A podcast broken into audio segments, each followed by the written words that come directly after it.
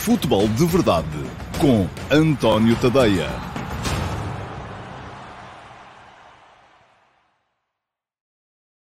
Ora, então, muito bom dia a todos e sejam bem-vindos ao uh, Futebol de Verdade de uh, quarta-feira, dia 3 de março de 2021. Dia em que vamos ter já, uh, vamos chegar a conhecer o primeiro finalista da Taça de Portugal desta, desta temporada. Logo mais à noite, no Dragão, defrontam-se se, Futebol Clube Porto e Sporting Clube Braga. mais um jogo de alto perfil para a equipa do Porto e para a equipa do Braga também, que não têm parado.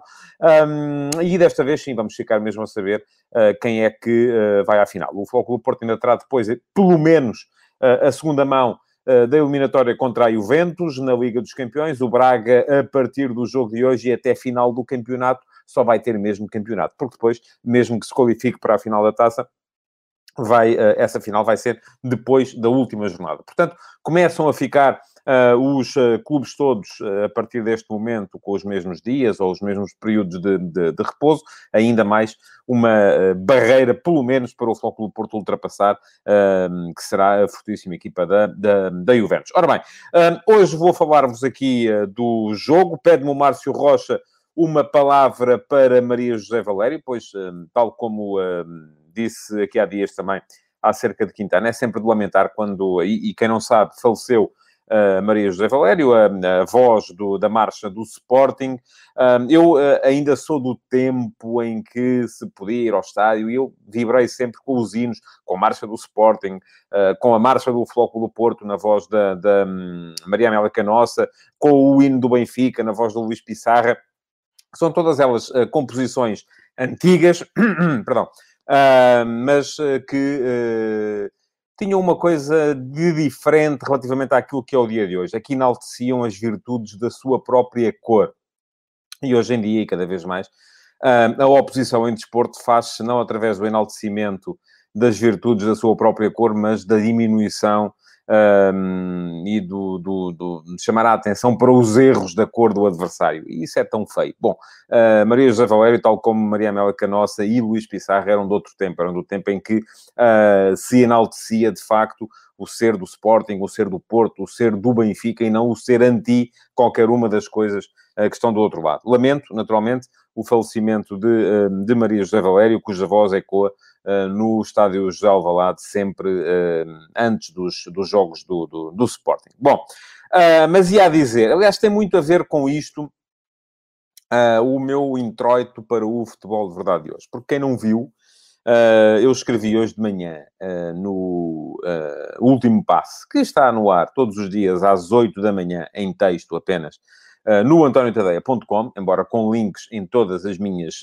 redes sociais, escrevi sobre uh, a tal necessidade dos Estados Gerais para o futebol português. Basicamente, um, estabeleci por escrito um bocadinho aquilo que, só, que é o meu o raciocínio que vos expliquei aqui ontem e que não vou repetir para não ser fastidioso, vou apenas dar aqui o traço geral para dizer que muito daquilo que uh, está errado no uh, futebol português hoje em dia, que é muito aquilo que eu estava a dizer também, a tal questão de os uh, estarmos sempre a não enaltecer as cores do nosso clube, mas sim a diminuir as cores do adversário.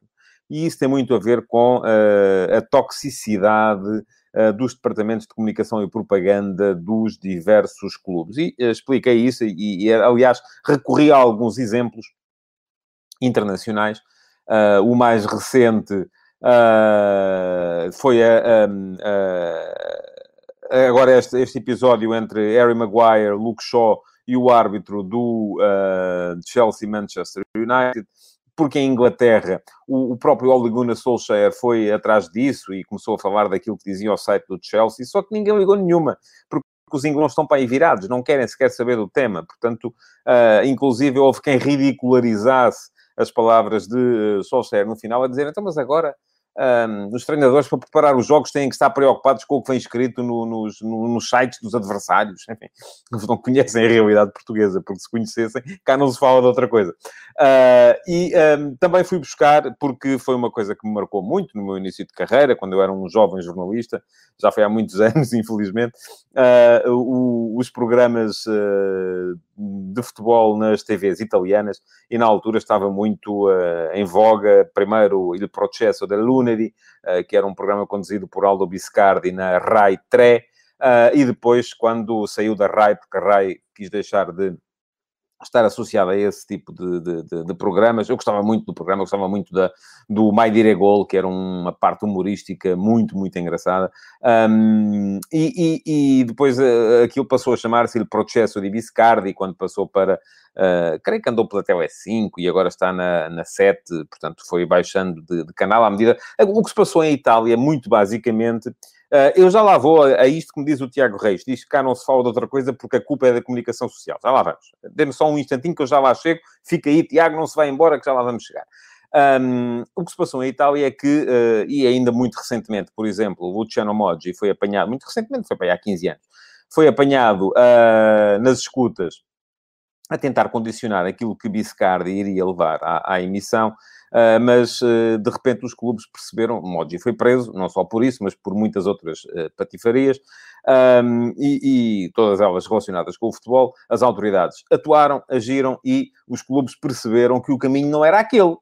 E então deixaram de ser coniventes com toda essa toxicidade. Isso continua a existir, por exemplo, em, em Portugal ou em Espanha, um, mas eh, é muito isto que diz o correr é fixe. Uh, não é do interesse dos clubes atrair a atenção para os erros diretivos e técnicos, por isso é uma guerra perdida à partida, mas não desisto, obrigado. Um, vou, não vou desistir, isso de certeza absoluta. Bom, mas eu, um, que depois de escrever, passo aqui sempre um bocadinho a bater bolas convosco, uh, seja no Twitter, seja no Facebook. Geralmente salto do Twitter para o Facebook, do Facebook para o Twitter, do, depois passo no Instagram, para vos poder uh, responder aos vossos comentários e agradeço muito genuinamente, muito sinceramente, os comentários que me vão fazendo, porque aprendo com todos vocês. Não, aprendo com aqueles que uh, vão lá e, e, e, enfim, são diametralmente de uma opinião diferente da minha, portanto, acham exatamente o contrário daquilo que eu acho, e como dizia aqui há bocado o Tiago, que a culpa é da comunicação social, e atenção, eu não vou dizer que não. Há objetivamente culpa da comunicação social, como é evidente, não é? Agora, aquilo que nós temos que pensar, porque esta questão é um bocadinho a questão do ovo e da galinha. Nós podemos pensar assim: bom, a comunicação social uh, enche o seu espaço com uh, programas tóxicos sobre futebol porque é isso que lhes dá audiência. Ou podemos pensar assim: uh, a comunicação social enche os seus espaços uh, com programas tóxicos sobre futebol porque é isso que lhes dá audiência. E vocês dizem, ah, mas é a mesma coisa, acabou de repetir a frase. Pois foi. Uh, e a questão aqui é porque é que dá audiência, não é? Um, dá audiência porque é isso que o povo quer. Aquilo que eu acho, uh, e muito sinceramente acho isso, é que a comunicação social é sempre o reflexo do povo que serve. Sempre. Porque nós criamos... O, o grande erro da comunicação social no que diz respeito a futebol e a, enfim, futebol, eu sei do tema, nos outros temas não sei tanto, um, tem a ver com o facto de se ter generalizado a ideia de que um, não se paga pelos conteúdos.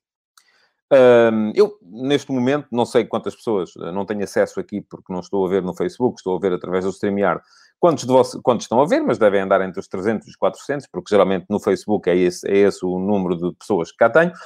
Um, hoje, se calhar, um bocadinho menos, porque ontem no houve futebol. Uh, mas uh, uh, aquilo que, que, um, que, me parece é que se eu de repente vos dissesse assim, olha, a partir de hoje o futebol de verdade vai ser pago. São pá, 5 euros por mês. São portanto, 25 programas, 20 programas, fica a menos de que um café cada emissão. Eu não tenho dúvida nenhuma que 95% de vocês iam embora. E se ficassem 5% era uma festa. Porque se generalizou a ideia, e a comunicação social permitiu isso, que não se paga pelos conteúdos não é? Uh, e a partir desse momento, o que é que acontece? A comunicação social é um negócio. Ah, é preciso pagar salários no final do mês, tudo isto tem. E, portanto, o que é que fazem os patrões de comunicação social? Os patrões de comunicação social, a partir do momento em que se, em que se generalizou a ideia de que os conteúdos são gratuitos, têm que os rentabilizar através da publicidade. A publicidade é maior quanto maior for a audiência, e, portanto, se já sabemos todos muito bem que o que tem mais audiência são os conteúdos mais tóxicos. Isto é, não é só no futebol. Se nós virmos uh, uh, uma, uma, um grande concerto de música clássica, uh, tem sempre menos audiência, e passa geralmente na RTP2, mas ninguém passa. Tem sempre menos audiência do que o Big Brother. E ninguém tem dúvidas acerca do que é que é melhor, ou do que, do que é que, não é? Portanto, ninguém tem dúvidas a esse ponto. Portanto, aquilo que eu vos quero chamar a atenção é que sim, há a responsabilidade da comunicação social, uh, mas a comunicação social serve, uh, é, é o espelho do povo que serve. E, portanto, se a comunicação social caiu nisto, é porque é isto que o povo quer. E vocês dizem assim, ah, mas a obrigação da comunicação social, até, enfim, eu, por exemplo, tento fugir disso. Um, a obrigação da comunicação social é uh, não ir atrás das maiorias. Pois, então têm que pagar, não é? Alguém tem que pagar os salários das pessoas, não é? Isto uh, uh, não, não, não nasce do ar, as pessoas não estão aqui por sua livre e espontânea vontade a falar destas coisas, ah, porque, enfim, tudo isto tem custos, não é? Um, bom, e, portanto, por isso é que eu chamo a atenção para a responsabilidade dos clubes. Porque se eu consigo perceber, enfim, não subscrevo, mas percebo, que os patrões de comunicação social vão fazer os programas que têm mais audiência, já tenho mais dificuldade em perceber que os clubes... Não, não tem razão, Miguel Carvalho. Diz-me Miguel Carvalho que a comunicação social não é o espelho do público, é o contrário, forma o público. Eh, aqui há duas setinhas. Há uma de um lado e há outra para o outro não é? E o grande, por isso é que eu lhe digo, o grande erro da comunicação social foi, foi criar a ideia de que os conteúdos não se pagam. A partir do momento em que os conteúdos não se pagam, têm que ser rentabilizados pela publicidade. Se têm que ser rentabilizados pela publicidade, têm mais receita quanto mais gente estiver a ver. E quando toda a gente quer ver é lixo, o que a comunicação social faz é lixo. Pronto. É assim, é tão simples quanto isto. Não tem aqui... Vamos criar, vamos inverter o paradigma. Tem que pagar. Um, e a dizer, o que eu não percebo, e como esta, esta é uma situação, é, é, é, enfim, não, não tem saída, porque não tem saída, não vejo nenhuma saída, uh, porque lá está, no dia em que, em que, for preciso pagar pelos conteúdos, as pessoas fogem e não, não vão querê-los. A única, só quem pode dar a volta a isto são os clubes, porque os clubes estão a destruir o seu próprio negócio e estão a destruir o seu próprio negócio naquela ideia de que são mais espertos do que os outros e que estão a, a, a, condicionar e vão ganhar eles perdendo todos os outros. Mas isso é um erro, é uma falácia. É só isso que eu estou a chamar a atenção, mais nada. Bom, uh, para sair deste tema e começar a falar de futebol, uh, queria dizer-vos que temos no meu Instagram uh, de hoje, já sabem, podem seguir-me uh, no Instagram António Ponte Tadeia. Todos os dias há uma votação, uma sondagem para vocês. E, uh, como hoje escrevi sobre os tais estados gerais do futebol português, e agora estava aqui a querer perceber como é que está a votação no, no, no Instagram, já consegui. Está muito mal. Hoje houve aqui crise uh, com o Instagram e com o Facebook, portanto, espero que isto não esteja muito em baixo. Uh, mas estava a dizer que fiz hoje uma pergunta para vocês, que é, os Estados Gerais do futebol português servirão para, e têm lá duas opções, desviar as atenções ou resolver os problemas. E uh, vocês são muito descrentes porque me dizem que 73% uh, eh, querem desviar as atenções, acham que é para desviar as atenções, 27% acham que é para resolver problemas. Pergunta-me o Bruno Azevedo porque é que a SIC ganha nas audiências à TVI que tem o tal Big Brother? Porque a SIC também terá outras coisas. Eu vou, sou muito sincero, eu vejo pouca televisão, basicamente vejo uh, streaming, vejo uh, uh, e vejo futebol em direto, e rugby em direto, e desporto em direto. Um, mas, francamente, não tenho ideia de que seja muito diferente uma coisa da outra. Posso estar aqui a ser injusto, mas não tenho ideia de que seja assim tão diferente. Bom, portanto, já sabem, é seguirem-me no Instagram, António.tadeia, e nas stories todos os dias há uma votação. A de hoje é para que é que vão servir os Estados Gerais do futebol português. Uh, para já, uh, três em cada quatro de vocês são um pouco crédulos e acham que servirão, sobretudo, para desviar as atenções. Eu temo isso. Não acho, mas temo. Tenho algum receio que seja essa a ideia geral. Bom, ponto final neste, neste introito. Queria falar-vos agora, daqui até a final, mais de metade do programa, para falar em futebol. Aliás, é, é curioso que ainda hoje a maior parte dos comentários que tenham aparecido quando eu uh, falei sobre isto e sobre o facto do Sérgio Conceição ontem, e muito bem, do meu ponto de vista, ter chamado a atenção para a necessidade de se falar mais do jogo. Uh, e quando uma pessoa diz isto, aquilo que me vem dizer é decisões de arbitragem, quantas vezes o banco se levantou, quantas, enfim, não quer saber disso para nada. Uh, e aquilo que vos quero falar agora é de facto do jogo. Primeiro, dois jogos de ontem uh, que me chamaram a atenção. Um que eu não vi, vi só o resumo, mas enfim, é assinalável o facto do Cristiano Ronaldo ter chegado aos 20 golos pela 12 temporada consecutiva.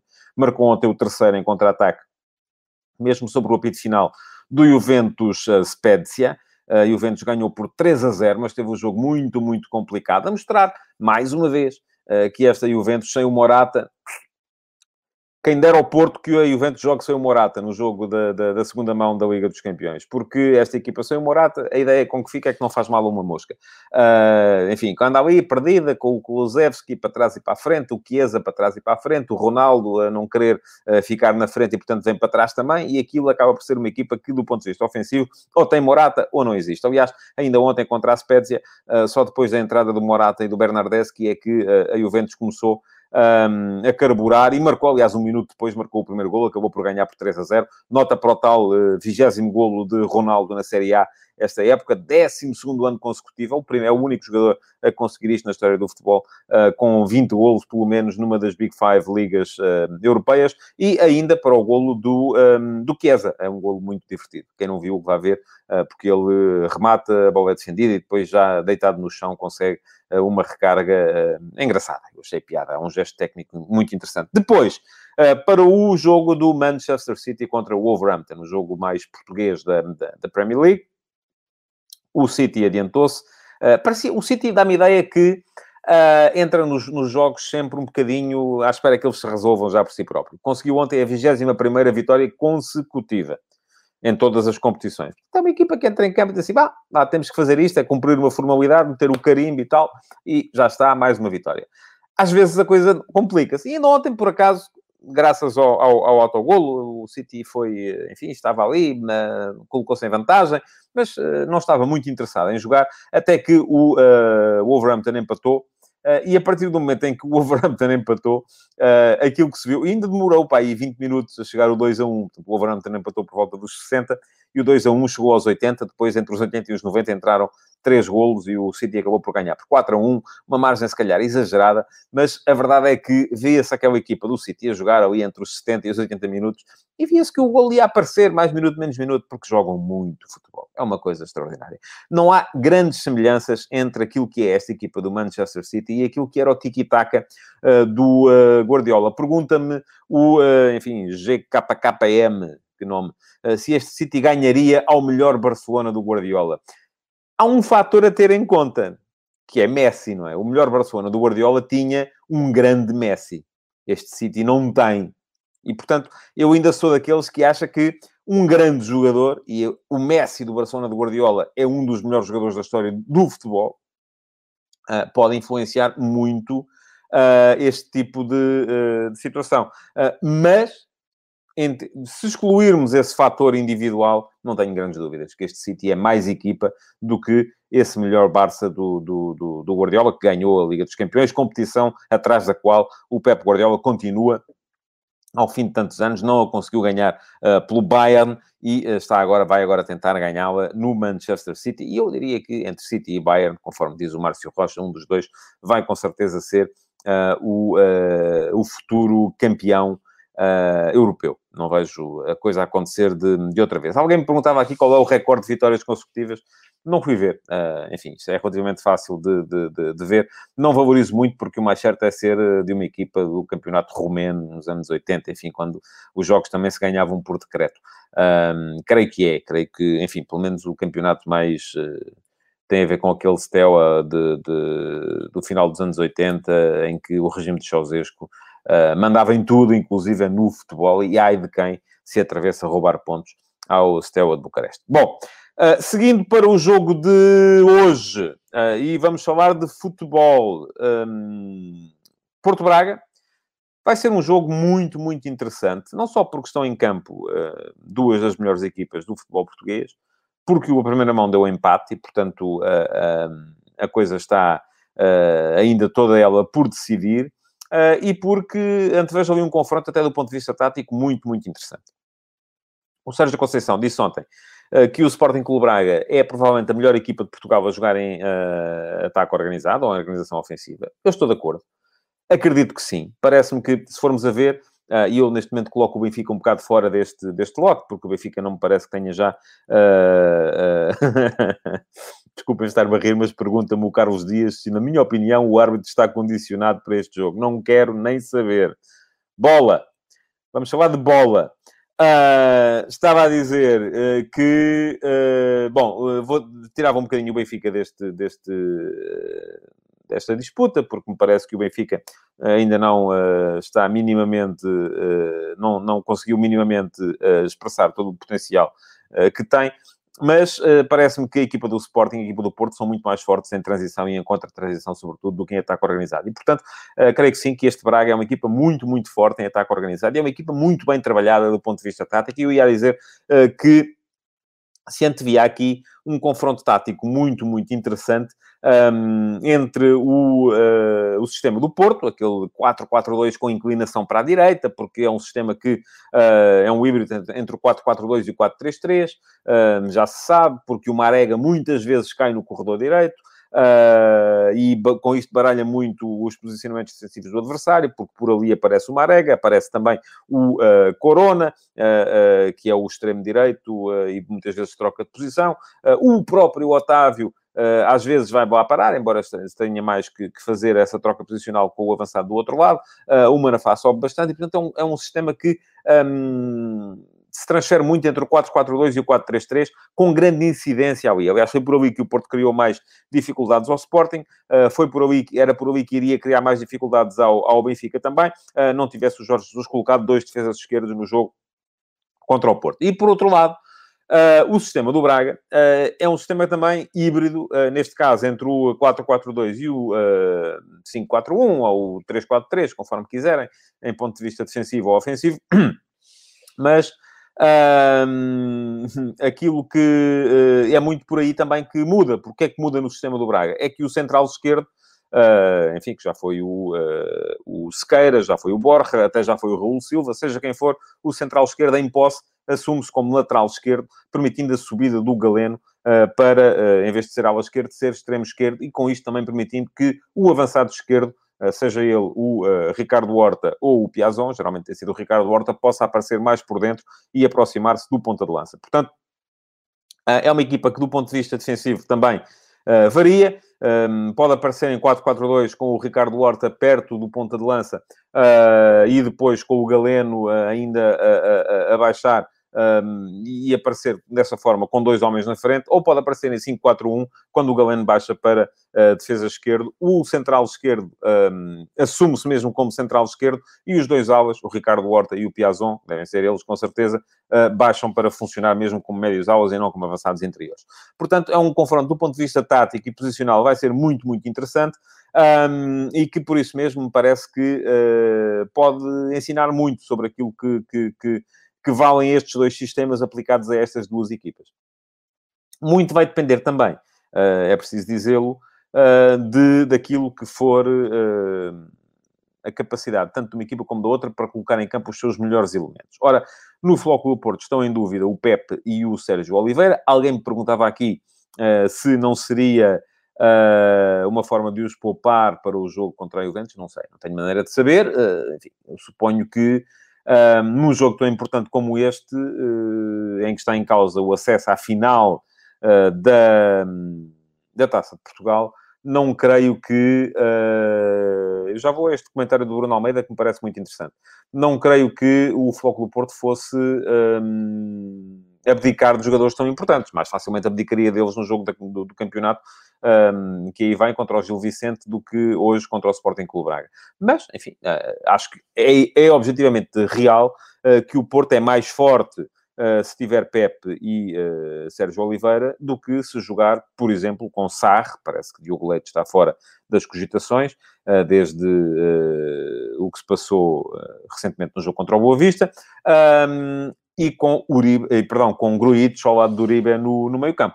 Portanto, creio que uh, muito vai depender também disso. O Porto, à partida, vai aparecer no seu 4-4-2, uh, com uh, seja Pep, seja Sarre, ao lado de Mbemba atrás, os dois laterais fluidos, ou seja, Manafá e Zaidu, com, seja depois Sérgio Oliveira, seja Gruitch, e eventualmente até Otávio, mas não creio que o Sérgio uh, Conceição queira ser tão ofensivo assim, uh, porque colocar no 11, como já disse aqui várias vezes, Otávio, Corona, Marega, Taremi e Luís Dias parece-me demais. Portanto, creio que uh, ali vai jogar de facto um médio. Fábio Vieira já por lá passou, não resultou. Portanto, não creio que vá o Sérgio Conceição voltar a essa solução. Uh, eventualmente, Gruitch, embora Gruitch seja um jogador com menos saída do ponto de vista ofensivo do que é qualquer um dos outros que aqui falei, sobretudo Sérgio Oliveira. O grande segredo da dupla Sérgio Oliveira-Uribe eu não, não, concordo tanto assim com o Tiago Reis, que diz que o Sérgio Oliveira está a passar uma má fase. Pergunta-me o Mateus Bastos se Diogo Leite já não conta por ter feito um mau jogo. Não, eu fiquei foi com a sensação que houve ali mais do que um mau jogo. Mas, enfim, não posso saber também. Mas estava a dizer, o grande segredo da dupla Sérgio Conceição Uribe é já a interação e o conhecimento comum uh, que eles têm um do outro, conhecimento mútuo, que lhes permite ir e ficar uh, e dessa forma uh, a equipa ter sempre um elemento que sobe, um elemento que fica, não ser sempre o mesmo, causando também ali alguma imprevisibilidade na forma do adversário conter o meio-campo do Porto. Se uh, o Porto jogar, por exemplo, com Gruites e com Uribe, essa interação, esse conhecimento mútuo já não é tão forte. E aquilo que pode acontecer, se calhar, é que ficará muito mais o Gruites, sobe muito mais o Uribe e o Porto torna-se menos imprevisível uh, na forma de atacar a meio campo. Um, Gruites, sempre fiquei com a ideia que era um jogador mais forte a jogar apenas com um médio atrás de outros dois. Portanto, era mais jogador de 4-3-3. Embora não tenha sido tão utilizado assim, e, e, exatamente por não ter sido tão utilizado, não está tão rotinado, logo Uh, não estou a dizer que é mau jogador. Um, a questão é que não está tão rotinado uh, como estão o Uribe e o Sérgio Oliveira. Ora, do outro lado, e pedia então, se fosse possível ainda ao Rui Santos, que está com o Sérgio Santos a apoiar-me, que recuperasse aquele comentário sobre o Fran Sérgio, que aqui apareceu há bocado. Um, está, era o Bruno Almeida que me dizia: Acho que o Braga joga em função da posição do Fran Sérgio, a equipa é mais ou menos ofensiva, dependendo da posição do Fran Sérgio. 100% de acordo. Agora, a posição do Fran Sérgio não muda o sistema. Aquilo que faz o sistema alterar entre o tal 4-4-2 e o 3-4-3, ou o 5-4-1 do ponto de vista defensivo, é uh, a tal articulação central-esquerdo, ala esquerda. É por aí que a equipa se inclina. Um, agora, é verdade aquilo que me dizia, relativamente ao Fran Sérgio, o Braga é mais defensivo se jogar com o Fran Sérgio como um dos três da frente, porque ele tem muita tendência para baixar e para formar terceiro médio uh, ao lado dos outros dois médios, que teriam que ser, neste caso, o Almusrati, eventualmente o Castro, se tivessem condições, ou o, uh, o João Novaes, enfim, há muita gente que pode jogar por ali. Um, ou então é um, um, Braga mais ofensivo se o Francérgio jogar como segundo médio, porque é um segundo médio que tem chegada à área, que tem capacidade para aparecer e para fazer golos, e além disso passa a ter três homens na frente, tenha sido Piazon, o uh, Ricardo Horta e o Esporar ou o Abel Ruiz, uh, uma vez que não há Yuri Medeiros, não há também uh, o Francisco Moura, já está lesionado há muito tempo, e portanto as, as, alternativas para o Carlos Carvalhal não têm sido tantas assim. Ora, o que é que acontece? Acontece que também o Braga tem jogadores em dúvida. Sequeira não se sabe se pode jogar ou não, e atenção, o Braga atrás é onde tem mais problemas, já o disse aqui, não só porque já perdeu uh, o Bruno Viana, um, porque além de ter perdido o, o, o, Bruno Viana, também o David Carmo se lesionou. Uh, portanto, daquelas duas das três opções iniciais para os três de trás uh, já não estão. Restam Tormena, Raul Silva, que já começou por jogar como central esquerdo e neste momento já está uh, quase como patrão do, do, do, setor, a jogar como central do meio, e depois o Sequeira ou o Borja uh, para fazerem então a posição de, de, de, central esquerdo. Não há muitas opções, se não houver Sequeira vai ser ainda mais, uh, mais complicado. Veremos como é que vai ser. Também a dúvida sobre a disponibilidade ou não do, do Esporar. Eu não, não estou 100% de acordo com aquilo que dizia aqui o José Leal, nós somos nem 100 nem 50 que me dizia que o Esporar não é mais um, é menos um. Não acho nada disso. Acho que o Esporar está, eh, naturalmente, a precisar... Está, é uma questão de rotinas também. De, a precisar de entrar uh, nas movimentações da equipa do, do, do, Braga, não as conhece ainda, há sempre um período, dizem ah, adaptação, então ele estava em Lisboa, passou para Braga, qual é o problema da adaptação? Não, a adaptação é a adaptação às ideias de jogo da equipa, às movimentações que tem que fazer. Ele já, um jogador que esteja rotinado, o Paulinho já estava ali, já sabia que quando a bola entrava no Ricardo Horta, qual era o movimento que tinha que fazer. Quando a bola entrava no, uh, no Yuri Medeiros, ou no, no, no, do outro lado, quando havia Yuri Medeiros, qual era o movimento que tinha que fazer. Quando o, o Almos Rati sobe, o que é que ele tem que fazer? Quando o Francérgio baixa, o que é que ele tem que fazer? o Esporar tem que aprender essas coisas todas. Isto não sai assim naturalmente de forma uh, uh, imediata. Portanto, um, veremos se há, uh, diz o José Leal, que o Esporar não sabe parar uma bola a bola bate-lhe no pé e salta para qualquer lado. Eu não creio que seja bem assim. Está mais frustrado, deve ser, acho que é braguista, o José, e, portanto, está naturalmente a, mais inclinado para aí. É interessante este comentário do Tiago Reis, que me diz que o Gruitch dá muito equilíbrio ao meio campo do Porto, é o único que pode substituir o Danilo. A questão ao, Tiago é que o Sérgio Conceição não queria substituir o Danilo. O Sérgio Conceição queria jogar com dois, não queria jogar com um mais dois, queria jogar com dois. Uh, e o Danilo já era um problema para jogar com dois. Uh, portanto, acho que ele estará, se lhe perguntarem ele for honesto, estará muito mais satisfeito uh, com a ideia de ter dois do que ter um mais, seja quem for. porque é assim que, que, o Porto é mais forte. Mas estava a falar do Braga. veremos se o Alan Ruiz, se for ele a jogar, se é capaz de expressar todo o seu enormíssimo potencial. Uh, e eu, cada vez que estou na RTP com o uh, Tiago Fernandes, o Tiago Fernandes é comentador RTP, foi treinador, inclusive da equipa sénior, mas sobretudo da equipa de sub-19 de Sporting, e andou na, na UEFA Youth League, jogou na altura contra o Barcelona, do Abel Ruiz, ele diz-me sempre que viu o Abel Ruiz nessa altura fazer coisas maravilhosas. Eu ainda não ouvi fazer essas coisas maravilhosas na equipa sénior do Sporting Clube Braga, mas uh, acredito naquilo que me diz o Tiago e, portanto, acho que é um jogador deve ser um jogador com um potencial enorme. Aliás, o Braga pagou e pagou bem uh, pela, uh, pela, sua, pela sua contratação. portanto, um, acho que havendo todas as principais opções, enfim, à exceção daquelas que já se sabe que não vai haver, uh, podemos ir a ter um jogo muito, muito interessante. Eu logo à noite vou estar na, no, na RTP3 para fazer as contas a este jogo, uh, assim que ele acabar. Amanhã uh, farei aqui também, naturalmente, as contas ao Porto Braga, um, em mais uma edição do Futebol de Verdade. Para já, quando estamos quase a chegar ao fim, só tenho que vos lembrar que se o Instagram deixar, porque isto anda tudo muito tremido, Instagram, Facebook, WhatsApp, seja o que for, está tudo tremido hoje. Uh, podem dar um saltinho ao Instagram, António Ponto Tadeia, uh, passar a seguir-me, é só fazer lá, seguir, clicar em cima e depois, todos os dias, uh, receberão as minhas, nas minhas histórias uma votação para expressarem aquela que é a vossa opinião acerca de um tema que tenha sido focado no meu texto da manhã. Para já, olhem, eh, cresceu a ideia de. cresceu o número daqueles que acham que os Estados Gerais do futebol português servirão para resolver problemas. Passou a ser 73% acham que servem para desviar as atenções, 27% acham que servem para resolver problemas. E temos neste momento um, quase 100 votos. Portanto, isto é uma votação que está uh, desde as 9 da manhã, uh, vai ficar até ao final do dia e nessa altura darei conta dos resultados. Já sabem, é só seguir-me no Instagram e uh, partilharem, colocar o vosso like e continuar a deixar perguntas nesta edição do Futebol de Verdade. Muito obrigado por terem estado aí então e até amanhã. Futebol de Verdade, em direto de segunda a sexta-feira, às 12h30